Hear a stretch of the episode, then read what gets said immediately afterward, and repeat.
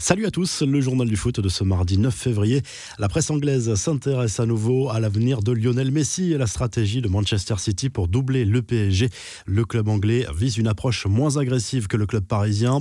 Pas question d'accélérer ou de sonder l'Argentin avant le printemps, même si un contact régulier serait maintenu avec l'entourage de la star du Barça. Les Sky Blues avaient déjà tenté leur chance l'été dernier lorsque Messi avait officiellement demandé à partir. Pep Guardiola avait même pris son téléphone pour discuter avec le joueur, mais le Barça s'était montré intraitable dans ce dossier. Une chose est sûre, la presse catalane est remontée contre le PSG. On le verra à la fin de ce journal du foot dans la revue de presse. Le dossier Sampaoli est bel et bien une priorité pour l'Olympique de Marseille. L'équipe et RMC Sport confirment les premiers contacts entre les dirigeants marseillais et le coach argentin, visiblement très intéressé par une arrivée dans la cité phocéenne. C'est la priorité de Pablo Longoria, mais Sampaoli veut d'abord terminer la saison avec le club brésilien de l'Atlético au Minero. Son arrivée pourrait donc intervenir en mars prochain. Pour le moment, les négociations salariales n'ont pas débuté. En attendant, le coach argentin est devenu papa pour la quatrième fois, le tout à l'âge de 60 ans. Les infos en bref, Sergio Ramos s'est confié après son opération au genou qui va l'éloigner des terrains pendant environ six semaines. Le défenseur du Real Madrid s'est voulu optimiste. J'essaierai de revenir le plus vite possible pour aider l'équipe. Il reste encore beaucoup de temps devant moi, a promis l'international espagnol, alors que certains lui reprochent de privilégier la suite de sa carrière plutôt que le Real. Pour André Di Maria, le Camp Nou s'éloigne. Blessé dimanche face à Marseille, l'Argentin souffre de la cuisse droite et risque de ne pas être rétabli pour le déplacement à Barcelone le 16 février en huitième de finale allée de la Ligue des Champions.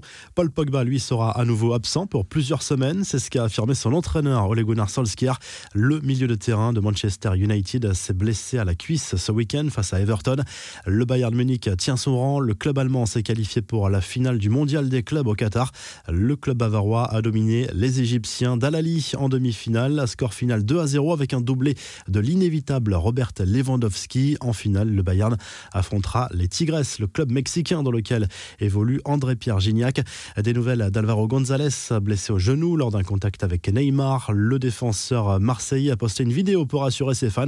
Merci à tous pour vos messages d'appui. Mon genou va bien. Ce n'est pas grave. On va travailler pour être avec l'équipe le plus tôt possible, a promis l'Espagnol.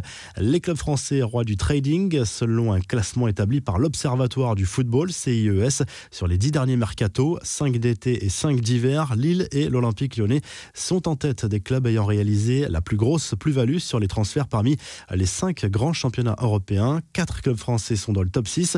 Seuls deux clubs sont en déficit sur la balance des transferts. Le PSG avec une moins-value de 455 millions d'euros et l'OM, Manchester City et Manchester United sont les pires élèves dans ce classement.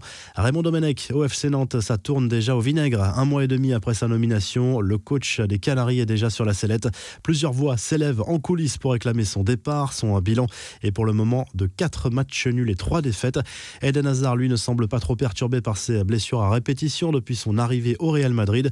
Le Belge a raconté comment il passait son temps loin d'un terrain à la revue On the Front Foot. Ce n'est pas la fin du monde parce que je peux passer du temps avec mes enfants. Quand vous êtes blessé et seul, cela peut être difficile, mais ma famille me soutient, a lâché le joueur merengue. Cristiano Ronaldo, lui, a de nouveau prouvé qu'il savait se montrer généreux pour la bonne cause. Lui et sa compagne, Georgina Rodriguez, ont décidé de venir en aide à un enfant de 7 ans atteint d'une forme rare de cancer. Le couple va financer le coût exorbitant de son traitement que la famille ne peut assumer. Enfin, Antoine Griezmann n'oublie pas d'où il vient. L'attaquant des Bleus a envoyé un message de soutien à l'UF Mâconnais, club de Régional 1, avant son dernier match de Coupe de France. Le tout en compagnie d'Ousmane Dembélé et Clément Langlais. La revue de presse France Football consacre sa une et un gros dossier à l'avenir de Lionel Messi que le PSG rêve d'attirer cet été à l'issue de son contrat au FC Barcelone. On y apprend notamment comment Neymar s'y prend pour attirer Messi dans la capitale française et à quelles conditions l'Argentin pourrait débarquer. En Espagne, le journal Sport reprend d'ailleurs la une de France Football en fond avec ce titre Harcèlement total. Le journal catalan y voit une nouvelle provocation concernant l'avenir du crack argentin à une semaine du huitième de finale aller de Ligue des Champions entre les deux équipes. Le journal AS revient de son côté sur le match nul de partout concédé par l'Atlético Madrid contre le Celta Vigo. Le doublé de Luis Suarez n'aura pas suffi, mais les Colchoneros gardent tout de même un matelas confortable en tête avec 8 points de plus que le Barça et toujours un match en moins.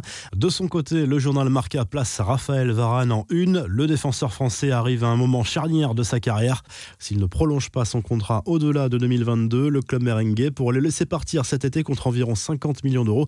Le PSG et Manchester United sont déjà sur le coup. Enfin, en Italie, la Gazette dello Sport se penche sur la demi-finale finale retour de Coupe d'Italie entre la Juve et l'Inter.